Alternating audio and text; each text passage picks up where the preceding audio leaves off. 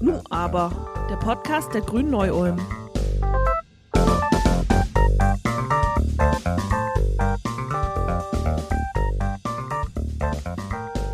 Liebe ZuhörerInnen von Nu aber, dem Podcast der Grünen in Neu-Ulm, wenn man sich heute die, ich nenne es mal rechtsextreme Szene anschaut, ist das nicht mehr so wie früher. Früher war das ganz einfach, da gab es dann solche Erkennungszeichen wie die Klatze oder die Springerstiefel mit den weißen Schnürsenkeln oder die ähm, Lonsdale-Pullis und was es nicht alles gab. Äh, solche Erkennungszeichen haben einen gleich gewarnt, aha, da kommt ein Neonazi auf mich zu, da gehe ich besser woanders hin oder je nachdem, wie konfliktfreudig man ist, stellt ihn zur, zur Sprache. Also ich hätte das ja nicht getan.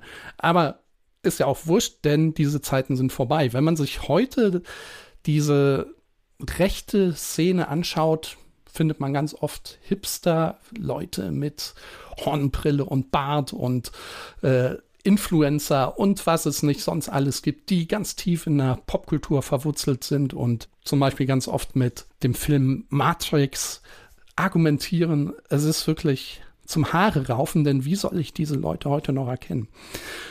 Und genau darum geht es heute, um dieses Universum rechter und rechtsextremer Splittergruppen, um diese technologisch und organisatorisch im 21. Jahrhundert angekommenen, in Anführungszeichen, neurechten Popkultur- und Social-Media-affinen. Wir wollen darüber sprechen, was diese Szene auszeichnet und vielleicht auch, wie man gegen solche Entwicklungen vorgehen kann. Dazu haben wir uns wie immer einen ganz besonderen Gast ins virtuelle Studio nach Neu-Ulm geholt. Professor Dr. Simon Strick. Er ist Genderforscher und Medienwissenschaftler in Berlin, wie ich gerade gehört habe, nicht mehr an der Universität Hamburg. Und er hat das Buch Rechte Gefühle geschrieben. Der Untertitel vom Buch ist Affekte und Strategien des digitalen Faschismus, also genau das, worüber wir heute sprechen möchten. Hallo, Herr Strick. Einen schönen guten Tag nach Ulm. Herr Strick, wieso schreibt ein Gender-Experte wie Sie ein Buch zu rechten Bewegungen im Netz? Wie kommt man überhaupt auf diese Idee? Und vor allem, also ich habe ja Ihr Buch gelesen, wie hält man das aus, diese ganzen Quellen zu lesen, ohne dabei halbwegs wahnsinnig zu werden? Ja, schon mal voraussetzungsreiche Einstiegsfrage. Äh, ich darf zum ersten sagen, ich bin kein Professor. Ich bin nur niederer Postdoc im Deutschen Wissenschaftsbetrieb und arbeite zurzeit am Zentrum für Medienwissenschaften in Potsdam. Das nur zur Korrektur. Wie ich zu dem Buch gekommen bin, hat eine lange und eine kurze Geschichte. Ich sag mal, die kurze Geschichte ist, dass ich mit äh, digitaler Kultur mich seit meiner Promotion ungefähr auseinandersetze. So das Buch, was nach der Pro Promotion stattfinden sollte, war eigentlich ein Buch über queere digitale Räume queere digitale Spiele. Und sozusagen, was da 2013, 2014, als ich in der Vorbereitung von diesem Forschungsprojekt war, versucht habe, das zu beantragen, äh, ist das sogenannte Gamergate passiert. Und das war ein sozusagen ein, ein seismisches Ereignis für den, für den digitalen Raum, wo zum ersten Mal anhand verschiedener Konstellationen sowas wie ein breiter Antifeminismus sich auf verschiedenen digitalen Plattformen gezeigt hat von sogenannten Gamern oder selbstidentifizierten Gamern, die etwas vordergründig gegen den vorherrschenden Videospielejournalismus hatten und hintergründig etwas gegen äh, die Präsenz von Frauen in den digitalen Räumen hatten, die sich um Videospiele drehten. Und sozusagen, da haben mir die sozusagen eine bestimmte Gruppe von Internetakteuren haben mir mein Forschungsprojekt versaut, weil dann viele von den Menschen und von den äh, Texten und Spielen, die ich besprechen wollte, eigentlich zu sagen, ähm, extrem gemobbt wurden oder marginalisiert wurden innerhalb der äh, digitalen Spiele-Community. Und ich bin dann so ein bisschen an dieser Gamergate-Sache dran geblieben über die Jahre und äh, das hat sich dann, wie ich im Buch darstelle, ein bisschen ausgewachsen, hat sich verbunden mit anderen Bewegungen, die Sie als Neurechte zum Beispiel beschreiben. Und dann sozusagen an verschiedenen Figuren, die mich an, aus der Gamer-Szene interessiert haben, ist dann relativ organisch ein Interesse an weniger rechtsextremen Gruppierungen als an rechtsextremen Atmosphären, nenne ich das im Buch, sozusagen bei mir entstanden. Also es geht weniger darum, wie Sie es angekündigt haben, wer ist denn heute der Nazi, wie sieht der aus und wo treffe ich den und was mache ich dann? Das ist äh, eigentlich nicht meine Frage, sondern eher die Frage, warum finden sowas wie rechtsaffine oder rechtsextreme oder rechtsnahe oder neokonservative Strömungen im Internet so viel Resonanzraum? Und wie machen die das genau? Wie ist das durch das Netz begründet? Wie ist es das durch Strategien begründet? Das ist eher meine Frage. Und das ist sozusagen noch die andere Version, wie ich zu dem Thema gekommen bin. Es gibt aus meiner Sicht oder es gab, mittlerweile hat es sich geändert, sehr viele primär erkennungsdienstliche Arbeiten zum Rechtsextremismus. Also da geht es um Figuren, es geht um Strukturen und dann äh, Menschen, die illegitime Politik betreiben, die Populismus betreiben und so weiter. Und das hat für mich für sozusagen die Internet Kulturen, die ich mir angucken wollte, für die Memes und für die verschiedenen Chatboards und so weiter, hat es nicht ohne weiteres so funktioniert. Also wir machen noch immer, also fast intuitiv im Internet diese erkennungsdienstliche Arbeit. Also halt, wer ist dieser Account, wer steckt dahinter und wie ist diese Person jetzt rechtsextrem eingestellt? Und das sind sozusagen Fragen, die, die ich mir gar nicht so sehr stelle. Welche Person ist das? Welche Organisation steckt dahinter? Obwohl es natürlich auch vorkommt, sondern eher, was sind die kulturellen Formen, die sich im Netz ausgeprägt haben, die, die man als toxisch beschreiben kann, die man als extremistisch oder populistisch beschreiben kann? Wie funktioniert das genau? Trotzdem führt es ja ein bisschen auch auf die Frage zurück, also all die Dinge, die Sie beschrieben haben, nämlich, oder auf das Grundproblem vielleicht eher, nämlich, dass zumindest diese sozialen Marker, mit denen man früher Rechtsextremismus beschreiben konnte, heute vielleicht gar nicht mehr so gut zu erkennen sind, sondern dass es alles in einem viel komplexeren, wie nenne ich das, vielleicht Symbolraum geschieht, der teilweise gar nicht äh, so eindeutig als rechts zu erkennen ist. Stimmt das? Äh, das ist ein altes Problem aus der Extremismusforschung. Also natürlich, wenn man sich mit den, mit den Glatzen zufrieden gibt, die es auch in meiner Jugend gab, äh, die auch bei mir im Dorf gewohnt haben, in Westdeutschland, wo ich herkomme, und die so Teil der, der Jugendbewegung in den 80er Jahren waren, wo ich groß wurde, äh, da, da ist man natürlich schnell zufrieden. Ne? Kann man leicht erkennen, dann kann man die, wie der Verfassungsschutz das macht, in Karteien einteilen und dann kann man V-Leute da hinschicken und so. Äh, das war aber eigentlich nie so, dass das dann alle recht, rechtsextrem sind, sondern es gibt, äh, da können Sie viele Bücher zu lesen, lange Kontinuitäten seit 45 von ex-nationalsozialistischen Kadern. Es gibt ähm, sowas wie, die, wie das Thule-Netzwerk, was seit den 70er, 80er Jahren, glaube ich, aktiv ist.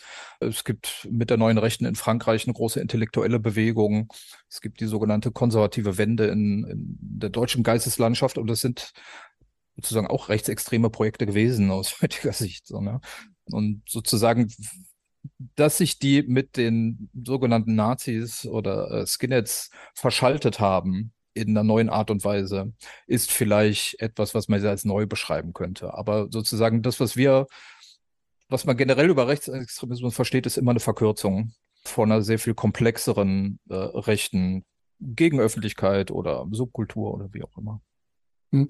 Was ich ja total spannend fand, als ich Ihr Buch gelesen habe, ist auch diese Feststellung, dass die Selbstdeutung in dieser, ich nenne es mal Szene, ich muss das ja so verkürzen, eigentlich eine Deutung oder eine hm. Selbstzuschreibung als Demokraten und Aufklärer ist.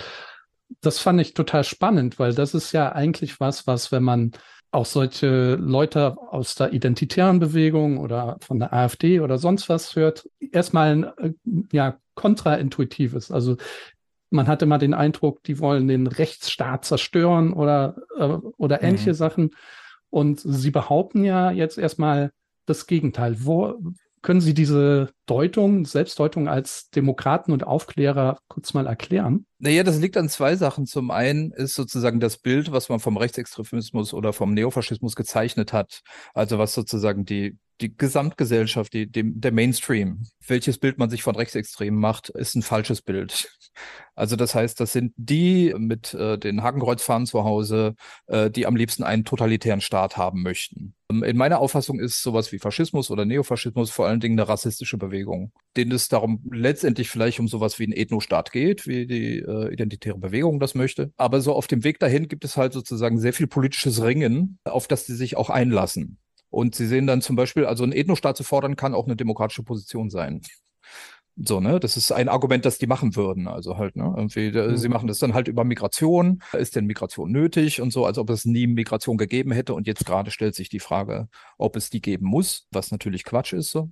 Aber sozusagen viele von dem, was man neofaschistische Positionen nennen kann, können demokratisch argumentiert werden. Das Extrembeispiel sehen Sie in Amerika zum Beispiel, wo, wo es halt diesen Status des Verfassungsfeindlichen nicht gibt. So, ne? Und da kann alles Mögliche, da können äh, halt Ku Klux Klan-Anhänger oder was weiß ich, die können sich zum Gouverneur aufstellen lassen und dann wählen lassen, ja oder nein. So, ne? Und sozusagen die Idee, die wir haben, die wollen die Demokratie abschaffen, stimmt gar nicht. So, ne? Äh, vielleicht wollen sie das ganz am Ende und dann streiten sie sich dann wahrscheinlich irgendwie, wer möchte denn jetzt den Ethnostaat, wer möchte den totalitären Ethnostaat und so weiter. Auf dem Weg dahin gibt es sehr viel Sachen, die die sozusagen als demokratischen Input geben können. Und einer davon ist halt, wie wir alle wissen, und seit 2015 noch extremer Migrationsstopp, Einwanderungsstopp und so weiter. Äh, Sie können über äh, Geschlechtergerechtigkeit sprechen, können dann sagen, die Frauenquoten müssen abgeschafft werden und so weiter. Das sind alles irgendwie rechte oder konservative Positionen, je nachdem. Es ist aber sozusagen nicht alles verfassungsfeindlich, was die machen. Und halt der deutsche Mainstream ist darauf trainiert, die ganze Zeit den Verfassungsfeind zu suchen, weil der ja dann automatisch Unrecht hätte. Und so versucht man den Leuten halt die Hakenkreuzfahnen nachzuweisen und so, die sie halt mittlerweile nicht mehr haben, die sie auch nicht brauchen, weil sie ganz andere Fahnen haben. Und sozusagen diese Suche, die der Verfassungsschutz macht, wo ist denn jetzt das verfassungsfeindliche Netzwerk? Das ist eine extreme Verkürzung von dem, was an rechter Kultur, Meinungs-, Politikproduktion passiert. Und diese Produktion sieht man halt in einer relativ großen Komplexität und auch in der Funktionsweise im Netz vor sich gehen und sozusagen ganz verschiedene Anschlussstellen schaffen, die man vorher wahrscheinlich hat so nicht kommen sehen, die aber eigentlich auch schon sehr alt sind. Was ich dabei auch äh, so faszinierend fand, ist, dass ja, das beschreiben Sie sehr schön, vieles auch über Gefühle, über Affekte geschieht. Also, dass die Inhalte vielleicht sogar zweitrangig sind, sondern damit auf ein, eigentlich nur auf so ein bestimmtes Hervorrufen von bestimmten Reaktionen aus, ausgelegt ist. Mhm. Können Sie das vielleicht ein bisschen ausführen, wie das gemeint ist? Ja, es gibt verschiedene Dimensionen. Das, das ganze Buch heißt rechte Gefühle. Das ist schon fast eine falsche Bezeichnung, weil es geht um, um Affekte. Und Affekte ist sozusagen nochmal, das ist vielleicht eine akademisch wichtige Unterscheidung, ist nochmal eine Nummer kleiner als ein Gefühl. Also Gefühl ist das, was wir generell mit dann Populismus zum Beispiel assoziieren oder was gerne gesagt wird. Eine Emotionalisierung der Politik. Die Leute werden wütend und sie fangen an zu hassen und dann gibt es diese Hasspolitik von den Rechten und so weiter. Und was ich sozusagen im im Nachvollzug verschiedener Communities, verschiedener Kanäle im Netz gefunden habe, ist teilweise was ganz anderes, nämlich sowas wie Unwohlsein produzieren. Und ehrlich gesagt machen das die sozialen Medien den ganzen Tag. Das machen viele von uns, äh, wenn wir auf Twitter unterwegs sind oder so. Wir, wir posten irgendeine Alarmmeldung, irgendwas ist sehr bedenklich gerade, äh, der Klimawandel oder was weiß ich. Und sozusagen, das ist, das ist die gängige Währung auf Social Media irgendwie Unbequemheiten zu kommunizieren. Finden Sie das nicht auch komisch? Ist das neue äh, sowieso Videospiel nicht irgendwie Murks? So, ne? Und, und dann wird darüber de debattiert und man reagiert. So, Internet ist ein reaktives Medium. Ne? Und die Rechten machen jetzt eigentlich genau das, was alle anderen auch machen. Sie produzieren Unwohlsein. Sie produzieren irgendwie ein, ein, ein Unbehagen an bestimmten Sachen. Und das sind dann sozusagen thematisch korrekt bei den Rechten immer dieselben Sachen. Äh, Geschlechtergerechtigkeit, Einwanderung, Transgender, die, die Politik der Grünen oder was weiß ich. So, ne? Und da werden sozusagen ganz andere Gefühle produziert, als ich hasse die Grünen, ich hasse Transgender, sondern äh, sind Transgender-Menschen nicht ein Angriff auf den Feminismus zum Beispiel oder auf die Sicherheitsräume von Frauen. Das ist jetzt gerade was, was wir diesen Sommer extrem äh, erlebt haben. Sozusagen eine, eine große Aufregungsdebatte darüber, irgendwie, was jetzt für Folgen Transgender-Gesetzgebung hätte, so falls die reformiert würde. Ne? Und sozusagen, die Rechten machen genau dasselbe, was alle anderen auch machen. Sie produzieren die ganze Zeit aus dem, was geschieht, aus dem, was sie hören, aus dem, was in den Medien gesagt wird, Unwohlsein. Und zwar für eine spezifische Gruppe, nämlich für weiße Menschen, für Männer, für Konservative und sozusagen verschiedene Gruppen, die dann zusammenwirken sollen. Und das ist sozusagen die Arbeit, die ich, die, die generell das ist, was die sozialen Medien fördern man reibt sich mit der Welt und das machen die Rechten eben auch, aber halt aus einer rechten Perspektive und sie produzieren Möglichkeiten, wie man sich als weißer Mann, wie ich einer bin, äh, bedroht fühlen kann. Zum Beispiel vom Feminismus, von den Transmenschen, von der grünen Politik, von äh, den öffentlich-rechtlichen Medien oder vielen anderen Sachen. Und das sozusagen ist die Arbeit, die ich versuche nachzuvollziehen. Was machen die mit diesem Unwohlsein? Welche Gegenprogramme formulieren die dann? Und dann sind halt so Sachen wie es braucht eigentlich eine reduzierte Migration, beziehungsweise es braucht eigentlich einen Ethnostaat. Es braucht eine deutsche Identität, die wieder positiv gelebt wird und so weiter. Das sind eigentlich die Sachen, die dann sozusagen auf verschiedenste Arten und Weisen kommuniziert werden können und als Lösungen auftreten, nicht als Hass, sondern als Lösungen für Probleme. Ist das dann auch schon Teil der Metapolitik, die Sie ja auch als wichtigen Teil in Ihrem Buch beschreiben? Oder ist das ähm, dann noch mal ein Schritt vorher? Metapolitik besteht, gibt verschiedene Definitionen. Metapolitik besteht bei den Rechten darin, äh, den vorpolitischen Raum zu besetzen, so wie die das nennen. Und zwar ist das der Raum, den würde ich als Affektraum bezeichnen. Das ist da, wo die Affekte passieren. Also ich fühle mich irgendwie, mich stört irgendwas, ich weiß aber noch nicht genau warum und äh, wieso. Ne? Und diesen vorpolitischen Raum, warum geht mir der Habeck so auf den Wecker? Den zu besetzen, affektiv zu besetzen und zu sagen, aha, das liegt an folgenden Sachen. Und das liegt daran, wie er sich, äh, was weiß ich, wie er sich gerade, äh, die Rechten würden jetzt sagen, wie er sich überall dauernd einschleimt und aber eigentlich lügt und so weiter. Und sozusagen bestimmte Sachen, die in der Öffentlichkeit sind, wie politische Figuren, wie Ricarda Lang zum Beispiel, oder sowas wie den Genderstern, sowas gefühlsmäßig zu ummanteln und zu sagen, das ist aber irgendwie, das ist ein Eingriff in meine Freiheit. Oh, das ist aber irgendwie äh, wahrscheinlich irgendwie eine Verschwörung der politischen Eliten gegen mich. Ja, solche Gefühle bereitzustellen und sozusagen das, was man dann politisch einsortiert, schon vorher gefühlsmäßig, emotional, affektiv aufzuladen.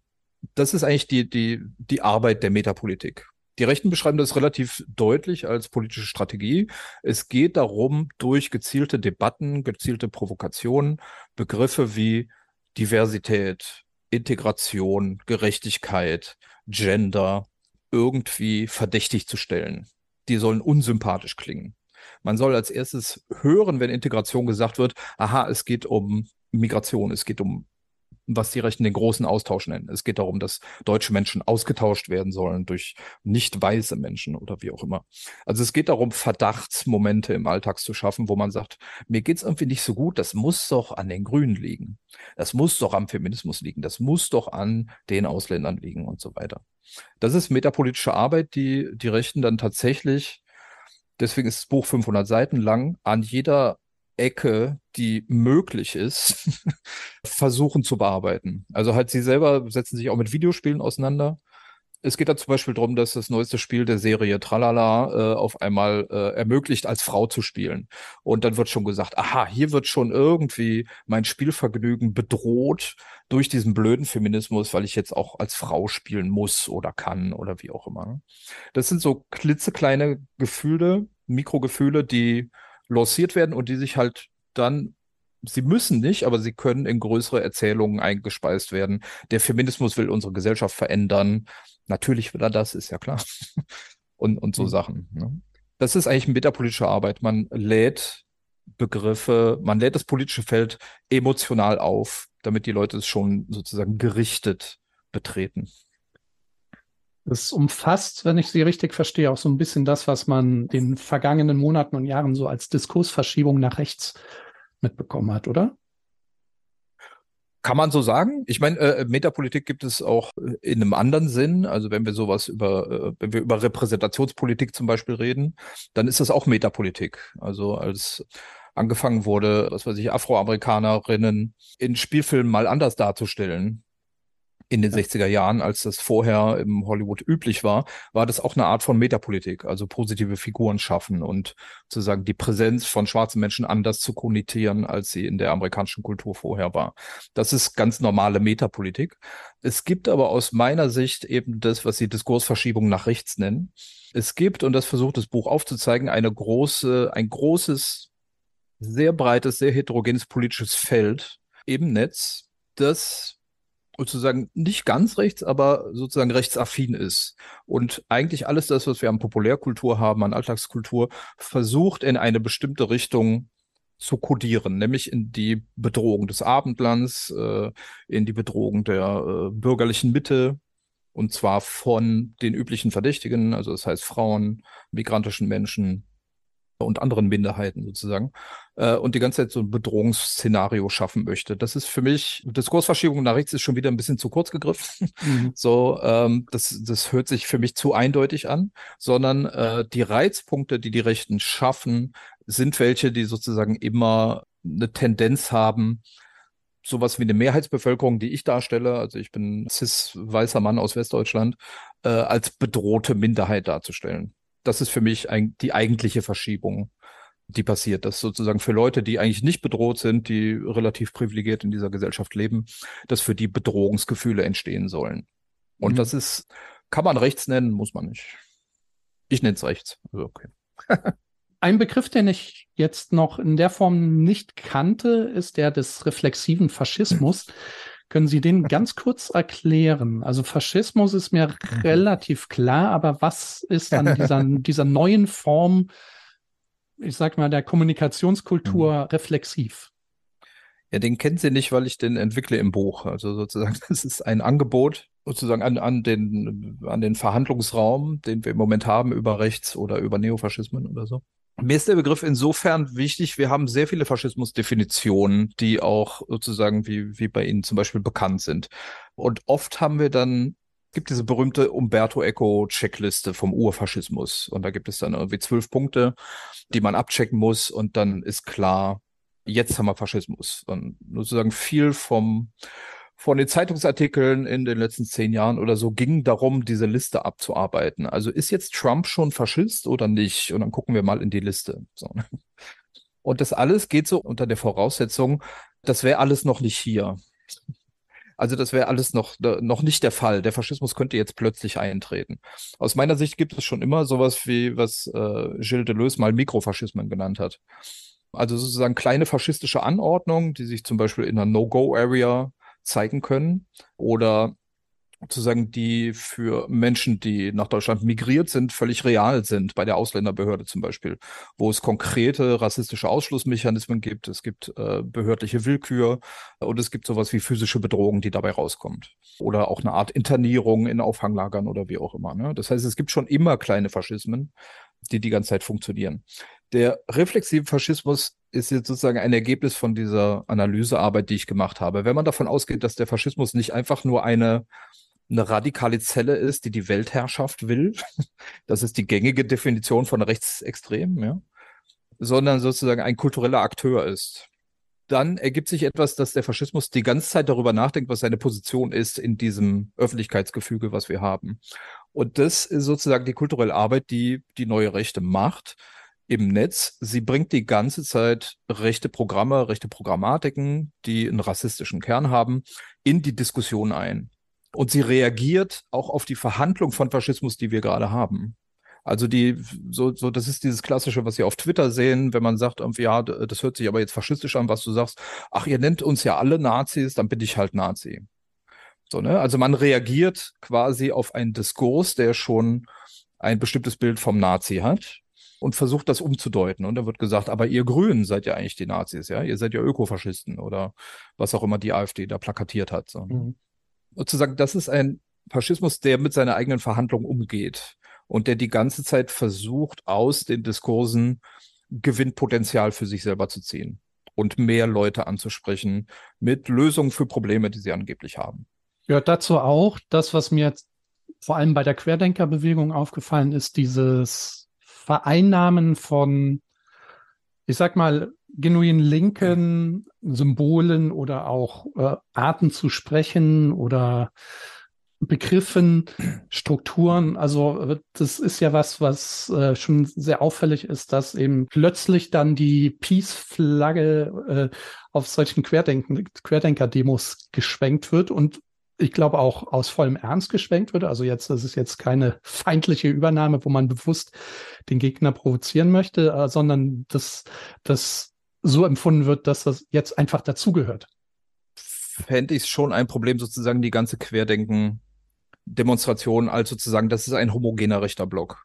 Wenn Dem stimme ich natürlich zu, klar. Wenn wir irgendwas aus diesen Protestbewegungen verstehen wollen oder verstehen müssen, meiner Meinung nach, dann ist es, es ist von mir aus rechts, weil es systemkritisch ist in einer sehr bestimmten Art und Weise. Äh, und zwar nicht auf sowas wie Solidarität oder äh, Gerechtigkeit oder sowas ausgerichtet, sondern auf einer sehr egoistischen Schiene argumentiert hat. Es gibt aber in diesem rechten Raum der Querdenkenbewegung wahnsinnig heterogene Teilnehmerinnen, Motivationen, äh, Agenden, Haltung, Gefühle. Die Gefühle sind vielleicht noch die, die, die logischsten oder, oder die, die äh, homogensten, dass nämlich Querdenken damit auf, äh, aufgetreten ist, zu gesagt hat, ihr seid alle gleich in der Bedrohung durch den Staat gerade. Die Corona-Politik bedroht eure Freiheit und ihr müsst euch jetzt wehren. Und sozusagen dieses Bedrohungsgefühl von einer Corona-Politik, von den Impfungen, von den Masken, äh, von den äh, Ausgehbeschränkungen oder wie auch immer, davon persönlich bedroht und in Unfreiheit gebracht zu sein, das ist sozusagen die, die Klammer, die ich da sehe. Das kann man rechts nennen. Ich nenne es rechts. Das Wichtige daran ist aber zu verstehen, dass das Rechte kein homogenes Kriterium ist mhm. sondern es ist eine heterogene Bewegung. Und das ist etwas, weshalb ich im Buch öfter auch von Faschismen spreche. Diese alten Faschismusdefinitionen, wo sozusagen es gibt eine Eindeutigkeit, die haben alle die gleichen Symbole, dieselben Klamotten an am besten noch und äh, reden alle das, was in meinem Kampf steht. Das bringt uns überhaupt nicht weiter für wirklich wahnsinnig heterogene Bewegungen, die aus den verschiedensten Gründen der Meinung sind, Donald Trump wäre immer noch Präsident und man muss das Kapitol stürmen, um dem äh, zu seinem Recht zu verhelfen. Das sind sehr heterogene Bewegungen, die sich auf einen Punkt einigen, und zwar punktuell, nämlich die Wahl wurde gestohlen oder Corona ist eine Fälschung, gibt's gar nicht. Aus verschiedensten Gründen und mit verschiedensten Interpretationen dran. Sie finden sich aber alle zusammen zu solchen spontanen Manifestationen wie, wie bei den Querdenkerinnen oder am 6. Januar halt. Ne? Ihre Frage war eigentlich nach den linken Sachen. Ne? Das ist äh, ja. Das ist ja ein altes Ding, also die Na Nationalsozialisten. Da kann man ja dasselbe schon, schon attestieren. Mir ist sozusagen die, die Gegenüberstellung von links und rechts in dem Moment nicht mehr so, äh, das bringt nicht mehr so viel. Also wenn es sowas gibt wie, äh, ich habe vergessen, wie die hieß bei den, die Freie Linke oder so, die bei den Querdenken-Demonstrationen mitgemacht hat. Wenn die sich links nennen wollen, okay, können sie haben. Also so, ich, ich habe da keine Deutungshoheit drüber, wer jetzt links ist und wer nicht. So, ne? Und gerade über diese Deutungshoheiten reden die Rechten extrem viel.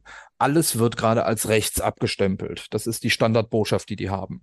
Damit kriegen sie natürlich auf der einen Seite eine schöne Systemkritik hin. Also das System hat keine Handhabe mehr, sich gegen die Bürger, die sauer sind, zu wehren. Deswegen müssen sie uns als rechts abstempeln. Gleichzeitig kriegen sie ganz viel Zulauf und sagen, ach, du bist auch rechts. Ja, ja, zu mir hat auch einer gesagt, du bist rechts. Ja, super, dann gehen wir doch zusammen auf die Straße. So, ne? Das heißt, und das ist wieder dieses reflexive Moment. Man geht damit um, wie man angesprochen wird. So, ne?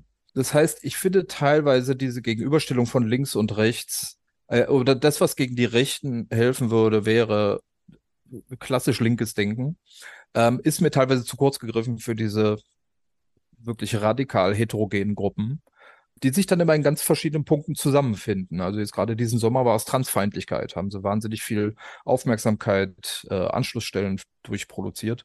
2015 war es Migration, die verschiedenen geflüchteten Menschen, die äh, in Deutschland aufgenommen wurden und viele andere Sachen. Das heißt, es gibt punktuelle Allianzen von sehr vielen verschiedenen Menschen, die sich dann immer auf sowas einigen können, wie äh, wir haben zu viele migrantische Menschen in Deutschland oder Rot-Grün ist äh, eigentlich ein totalitäres Regime, was uns die Frauenquoten und den Genderstern aufzwingen möchte und so weiter. Ne? Und sozusagen diese Anschlussstellen zu organisieren, das ist die eigentliche Arbeit, die ich versuche zu beschreiben, die die Rechten hm. machen liegt in dieser Uneindeutigkeit des Rechten, also eben, dass man das gar nicht mehr so sagen kann. Vielleicht auch das Hauptproblem, äh, warum wir vielleicht als Mainstream-Gesellschaft, vielleicht auch als linkes Spektrum der Mainstream-Gesellschaft uns so schwer damit tun, hier eine, eine Gegenbewegung zu kreieren. Also mit Bewegung meine ich tatsächlich auch dieses, dieses äh, energetische oder kinetische Moment, dass man dem wirklich etwas entgegensetzen kann, was da eine gewisse, äh, einen gewissen Effekt auch erzielt. Es gibt eine Menge Gegenbewegungen, sowohl lokal als auch im großen Stil sozusagen. Es gibt, und ich bin ja Teil davon, viele andere Menschen, die Sie wahrscheinlich auch schon eingeladen haben, sind Teil von sozusagen Leuten, die das kritisch begleiten, die versuchen äh, zu erklären, warum das so ist, die versuchen zu sagen, was wäre denn also eine Gegenstrategie. Es gibt auch sehr viele Demonstrationen. Also ich weiß nicht, mhm. waren Sie hier bei der letzten AfD-Demo in, in Berlin vor zwei Wochen? Da waren sehr viel mehr Leute auf der Gegendemonstrationsseite und das ist traditionell bei jeder AfD-Demo so. Ne?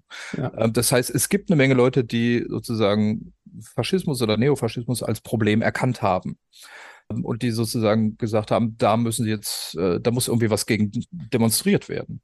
Es gibt in Ostdeutschland wahnsinnig viele lokale Initiativen, die mhm. sehr kleinteilige Arbeit machen, um da mit den Leuten ins Gespräch zu kommen und äh, verschiedene demokratierettende Maßnahmen zu ergreifen. So. Aber das also, wird die Leute ja erstmal nicht überzeugen, die selber in solchen Affekträumen sich bewegen, oder? Äh, ja, sollte es. Also ich weiß es gar nicht. So, ne? Irgendwie, es ist immer so, ja schon. Es ist aber so, die Idee, man sollte den, äh, man muss den Faschisten erklären, wann, warum er falsch liegt und dann wird da keiner mehr sein. Die Rechten haben teilweise sehr gute, sehr emotionale Angebote, wie man sich gehört fühlen kann. Oder geht es weniger darum, denen das auszureden, als bessere Angebote zu schaffen? Und das machen Leute im lokalen Raum ganz gezielt, einfach für Jugendliche. Ne? Die bilden, die, die wollen gar nicht den Skinhead bekehren, so wie es eigentlich, also so habe ich das gelernt in Westdeutschland in den 80er Jahren. Ne? Da wurde mit mir geredet, damit ich irgendwie von meinem subkulturellen Ding runterkomme und von meiner Glorifizierung der Nazi-Vergangenheit und so ein Kram. Das heißt, man muss das dem ausreden. Eigentlich ist der Mensch in der Seele Demokrat, ja, und man muss da an diese Seele ran. Und ich glaube einfach, mittlerweile ist es so, äh, die Rechten haben ein breites Angebot an Unterhaltung, an politischem Engagement, an Sachen, wo man sich drüber aufregen kann. Man kann bessere Angebote schaffen. Und da gibt es ja eine breite Bewegung. Ich sehe zum Beispiel die Klima, Klimabewegung als ein breites, besseres Angebot. Das dreht sich jetzt gar nicht so sehr um Faschismus. Es ist aber das bessere Angebot, wo man sagen kann, Moment mal, also das ist ja vielleicht die größere Bedrohung, die man auch besser kommunizieren kann, als jetzt, warum geht es dem AfD-Wähler gerade an die Kehle so, ne? Oder an den Kragen. Das heißt, es gibt sehr viele Leute, die eine ganz andere Arbeit machen ähm, die aber eigentlich auch auf das Problem, nämlich der Diskursverschiebung nach rechts antworten. Und da gibt es eigentlich eine breite Bewegung, die erklärt sich jetzt nicht direkt als links. So, ne? Und das ist das Wichtige, was mhm. ich meine. So, mir reicht schon Antifaschismus als Definition. Ja. Also es gibt so eine Art Faschismus, der ist teilweise neu, teilweise nicht. Und der ist ein relativ gewichtiges Problem in Deutschland. Und äh, die Menschen, die Migrationserfahrungen haben, die können das schon sehr lange erzählen. Und die haben das auch schon sehr lange erzählt, dass es so ist. Und viele andere Minderheiten haben das auch schon sehr lange erzählt, dass das so ist. Und sozusagen mittlerweile gibt es, glaube ich, eine breitere Öffentlichkeit dafür, zu sagen, Antifaschismus ist eine relativ wichtige Aufgabe in der Gesellschaft. Und viele Leute haben sich das angezogen. Ist mir wichtiger, als zu sagen, wo ist denn unsere linke Gegenbewegung? Sondern es gibt mittlerweile eine relativ große Akzeptanz dafür, dass es so etwas wie Antifaschismus geben muss weil es eben Faschismus gibt. Und mhm. äh, das finde ich eigentlich eine viel bessere Formulierung, als jetzt zu gucken, welche linke Splittergruppe ist denn jetzt die erfolgsversprechendste? Ja. Ein wichtiger Punkt, den Sie auch ansprechen, ist ja, dass, das betrifft jetzt auch wieder nicht nur rechts, sondern im Prinzip die ganzen sozialen Medien, dass diese sozialen Medien in ihrer Beschaffenheit auch diese Affekte, wie Sie sie beschrieben haben, fördern, eine gewisse Aufmerksamkeitsökonomie schaffen, die diese, ich nenne es mal Empörungsspiralen, wie man sie eben tagtäglich bei Twitter und sonst wo sieht, befördern. Ist mhm. das etwas, was sich auf lange Sicht ändern wird oder ist das eine Realität, mit der wir irgendwie leben und auf die wir Antworten finden müssen? Ach, das ist natürlich eine Riesenfrage. Bei uns stellen wir nur die großen Fragen. also ich bin ja Medienwissenschaftler jetzt geworden, mehr oder weniger ich glaube letztendlich, ich versuche gerade so eine These zu formulieren und ein Forschungsprojekt äh, dazu. Das Internet ist oder diese sozialen Medien sind kein Informationsraum, sondern sie sind ein reiner Affektraum. Das heißt, die sozialen Medien funktionieren in jeder Richtung nach Empörung, nach Aufmerksamkeit, nach Irritation. Nach Witzigkeit, das sind die Sachen, die gut funktionieren. Es ist witzig, es irritiert und so weiter. Und das ist ein generelles Prinzip der sozialen Medien. Das gilt also für alle.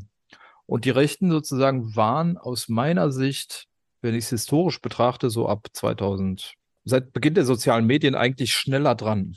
Oder bestimmte Figuren waren schneller dran. Zum Beispiel die, die, die größten ersten Nutzer der sozialen Medien war eine Gruppe von äh, sozusagen Menschen wie mir, nämlich äh, weiße, adoleszente Nerds, die als erste auf YouTube politische Kanäle gemacht haben und so. Die tendierten dann in bestimmter Art und Weise so äh, aus ihrer Identität herauszureden. So, ne? Und dann ist halt sozusagen äh, ein bestimmtes Genre damit schon gemeint. Ich glaube, die sozialen Medien, so wie sie jetzt sind, lassen sich erstmal nicht reformieren. Die funktionieren gerade so. Und sie haben mittlerweile, glaube ich, viel von unserer Öffentlichkeitslandschaft mitgeprägt. Das heißt, wenn im Internet sowas wie Cancel Culture zum Beispiel hochgeredet wird, und das machen bestimmte recht- oder halbgerechte Kanäle, die ich verfolgt habe seit 2010, oder so, ne, dann ist es mittlerweile das, was äh, so ein Feuilleton in Deutschland bewegen kann. Ne? Das kommt auf den Spiegeltitel, das wird in der FAZ diskutiert. Gibt es Cancel Culture, ja oder nein? Natürlich sagen die einen, die anderen sagen nee, bla bla. Diese Aufregerthemen, die werden bleiben. Das liegt auch nicht nur an den Rechten, aber zu einem großen Teil gibt es einfach erfundene Debatten, wie zum Beispiel Cancel Culture, die unheimlichen kulturellen Einfluss haben, auch auf andere Medien. Und ich finde zum Beispiel mittlerweile das äh, was in der Zeitung steht, ist teilweise ein Derivat von dem, was zum Beispiel auf Twitter los ist oder, äh, oder solche Sachen. Das ist aber jetzt nicht nur ein exklusiv rechtes Problem. Eine meiner Thesen ist, die Rechten machen halt genau dasselbe, was alle anderen auch machen. Sie haben sozusagen äh, gewissen Erfahrungsvorsprung, was sowas wie digitale Strategien angeht. Wenn ich Sie richtig verstanden habe, ist das, was Sie jetzt auch beschrieben haben, auch ein bisschen der Grund, warum so ein Begriff wie wehrhafte Demokratie, so ein sich radikal dem entgegenstellen, erstmal nicht funktionieren kann. Also äh, Sie haben eben beschrieben, dass hier die besseren Angebote ein, ein viel besserer Weg sind, dagegen anzugehen. Was sind noch Strategien, hier wirklich ein eine, diese Affektträume vielleicht auch selbst zu besetzen, außer den äh, besseren Angeboten, wie Sie sie bezeichnet haben? Ich antworte mal so. Äh, bei mir ist das, was ich reflexiven Faschismus nenne, in erster Linie eine rassistische und sexistische Bewegung. Und nicht so sehr einer, die auf Totalitarismus raus will oder so. Ne? Das ist die klassische Definition. Deswegen muss auch äh, die Demokratie wehrhaft werden, so als Antwort ist dann immer der Standard. So bei mir ist es definiert als eine rassistische und sexistische Bewegung, die ja sozusagen einen sehr guten Nährboden hat in, in der deutschen Gesellschaft. So, ne? Also Rassismus ist ja äh, lange einfach, äh, das ist der normale Modus gewesen. Und, und der ist es immer noch. Sexismus war auch lange der normale Modus. Ähm, das heißt, die Frauen arbeiten äh, zu Hause ohne Bezahlung äh, und die Männer bringen das Geld nach Hause und so weiter. Also mit dem Ganzen, was sozusagen aus feministischer Sicht da dran hängt das sozusagen dagegen vorzugehen, ist eine viel größere Aufgabe, als was der Verfassungsschutz machen könnte. Sondern es braucht sozusagen tatsächlich eine sozusagen große gesellschaftliche Initiative, die auch in den Öffentlichkeiten, in den Parteien und sowas vor sich gehen muss, also den Institutionen mit Repräsentationsaufgabe, mal tatsächlich die Differenzen, die es in der deutschen Gesellschaft gibt, anders darzustellen. Also ich finde es zum Beispiel, wir, wir haben in Deutschland die schöne Unsitte, dass wir Talkshows jede Woche haben, wo dann alle vier Wochen oder so Rassismus diskutiert wird. Es ist aber keine nicht weiße Person dabei. Oder eine vielleicht. Die muss dann erklären, was Rassismus ist, weil die anderen wissen es alle nicht. So, ne?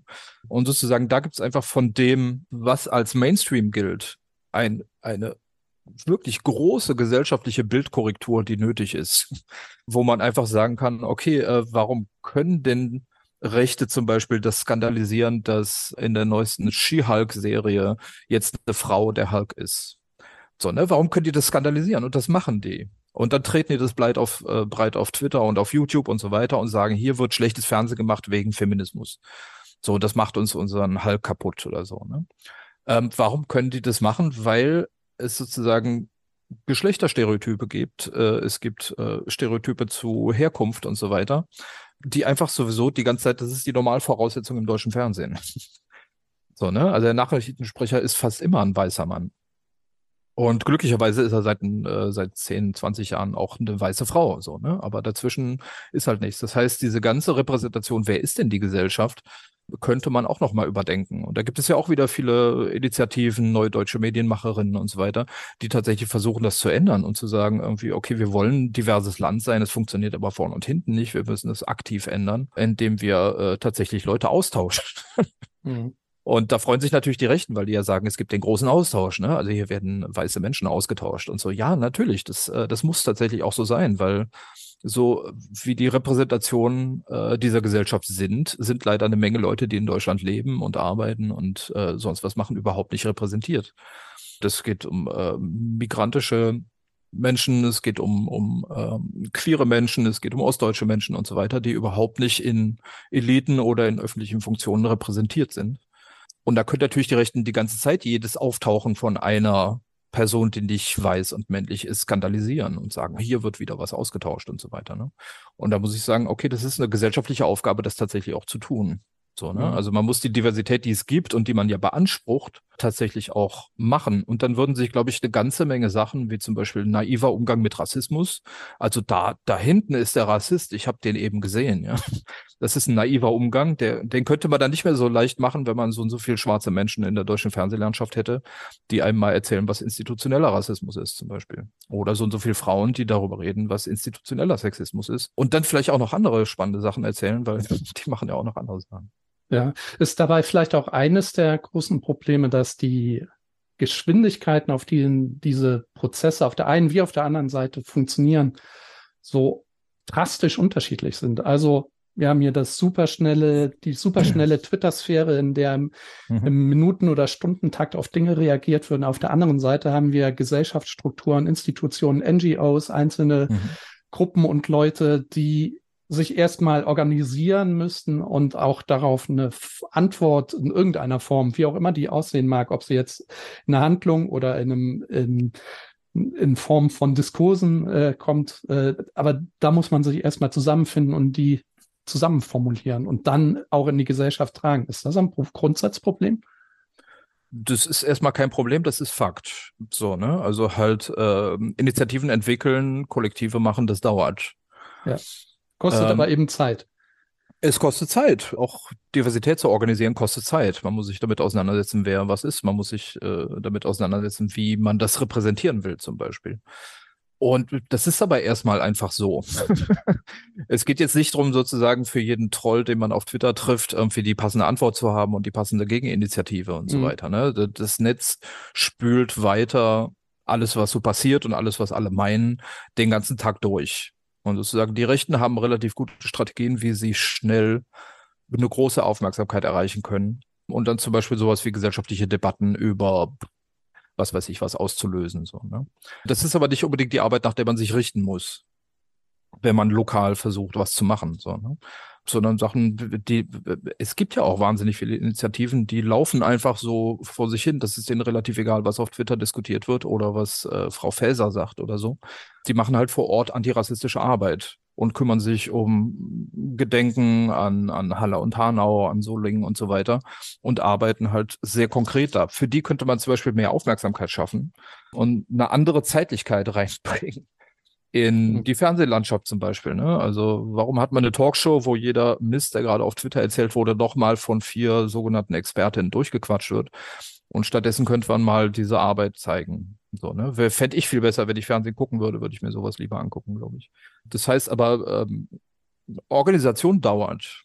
Sowas wie Protest geht aber schnell.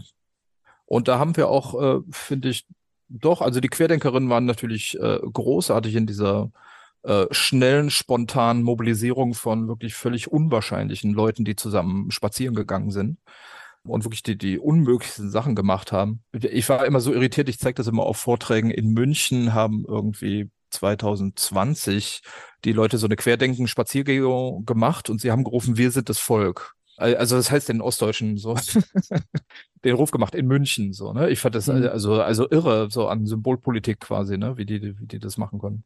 Aber sozusagen momentane eine Protestbewegung finden, haben wir bei der Klimabewegung extrem viel. Wir haben es beim Antirassismus extrem viel. das muss als Gewinn gesehen werden. Das muss als wichtige gesellschaftliche Arbeit gesehen werden, dass es diese, diese Flashmobs gibt, die tatsächlich kurz mal sagen, Polizeigewalt in Hamburg. Hier, jetzt sind 6000 Leute auf der Straße und sagen was. Ne? Hier Black Lives Matter Demo in, äh, in Berlin oder sowas. Da sind 8000 Leute. Das ist wichtig. So, ne? Und da würde ich jetzt gar nicht sagen, irgendwie, dass es so halt Demokratie dauert und die Rechten sind halt einfach Diskurszocker, die sind da besser, so, ne? Ist gar nicht so. Und wenn man sich mal bei, beim Institut für Staatspolitik bei Kubitschek einwählt, was die da in ihren Seminaren machen, das ist ein langweiliger, langatmiger Kram. Haben Sie das äh, gemacht? Naja, Sie können sich das teilweise live im Internet angucken ja. oder so, ne? Ich habe mir eben noch so einen vier Stunden Presseschau von äh, irgendeinem so rechten Internetkanal angeguckt und so. Das dauert, das ist auch wahnsinnig langweilig und so, ne? Weil halt jeder Mist auf diese ich werde gerade ausgetauscht Nummer hingebogen werden will und so. Die, die machen auch langsame Arbeit, ne? Und sie machen die Arbeit aber. Aber ich denke halt, die Leute, die antirassistisch sind, die antisexistisch sind, machen diese Arbeit auch. Sie kriegen aber äh, sehr viel weniger Aufmerksamkeit und Anerkennung dafür, dass sie die Arbeit machen. Und da ist, glaube ich, eine große, sozusagen eine Mainstream-Aufgabe, das mal anders zu verteilen. Die Aufmerksamkeit und die Anerkennung. Ja, lieber Herr Strick, jetzt muss ich erstmal Ihnen Anerkennung zollen. Also, wo mhm. wir gerade über Zeit sprechen, unsere Zeit ist leider jetzt schon auch äh, okay. wie im Fluge vorbeigezogen. Ich könnte auch mit Ihnen noch stundenlang weitersprechen, weil ich finde das wahnsinnig interessant. Ich werde hier auch noch sehr, sehr lange über unser Gespräch nachgrübeln, weil es mir einfach sehr, sehr viel mit auf den Weg gegeben hat. Auch viele vielleicht schon eingeschliffene Gewissheiten, die man so selber eben so hat, nochmal deutlich hinterfragt auf eine sehr mhm. gesunde und konstruktive Art und Weise. Also vielen herzlichen Dank, dass Sie sich hier die Zeit genommen haben. Mhm. Gerne. Ich, ich, bin etwas enttäuscht, dass Sie nicht einmal Nu aber gesagt haben. Als ich den Podcast am Anfang vorgestellt habe. Nu aber, Herr. Nu aber. Das, das, das geht aber nun wirklich nicht. Also ich bin nach wie vor stolz auf diesen Podcast-Namen. Weil der das rührt ja natürlich von großartig. Also, nur, nur ja. Also ich liebe ihn nach wie vor und ich liebe natürlich auch unser Team ja, von Nu, aber liebe Grüße. Ähm, ja, auf, wie gesagt, also herzlichen Dank. Gerne ihr, ihr, liebe ZuhörerInnen, habt hoffentlich ebenso viel mitgenommen wie ich. Ihr solltet, wenn nicht, einfach einen Blick in dieses wunderbare, schon eher dicke, aber unglaublich lehrreiche Buch werfen. Das ist einfach eine ganz wunderbare Sache. Gerade wenn ihr, ich sag mal, Digital Native seid oder an sozialen Medien interessiert seid oder an überhaupt an der Verfasstheit unserer Kultur, an, auch an unserer digitalen Kultur, werft einen Blick rein. Das ist unglaubliches, vielseitiges, ja geradezu äh, manchmal überforderndes Material, was einem da links und rechts um die Ohren gehauen wird. Und äh, schaut einfach mal rein. Genau, Wenn euch Buch das gefallen hat, hm dann äh, könnt ihr auch die wichtigen Infos, auch wie man an dieses Buch kommt, zum Beispiel auf der, unserer Seite grüne-neu-ulm.de slash podcast oder auf den Plattformen Spotify, Deezer und wie sie alle heißen, finden. Ich hoffe, ihr hört auch alle unsere anderen Folgen. Abonniert uns kräftig, wie ihr nur könnt. Also man kann es ja wahrscheinlich nur einmal, macht jetzt irgendwie keinen Sinn der Satz, aber das macht ja nichts. Und wir hören uns wieder in zwei Wochen. Macht's gut, ihr Lieben. Tschüss.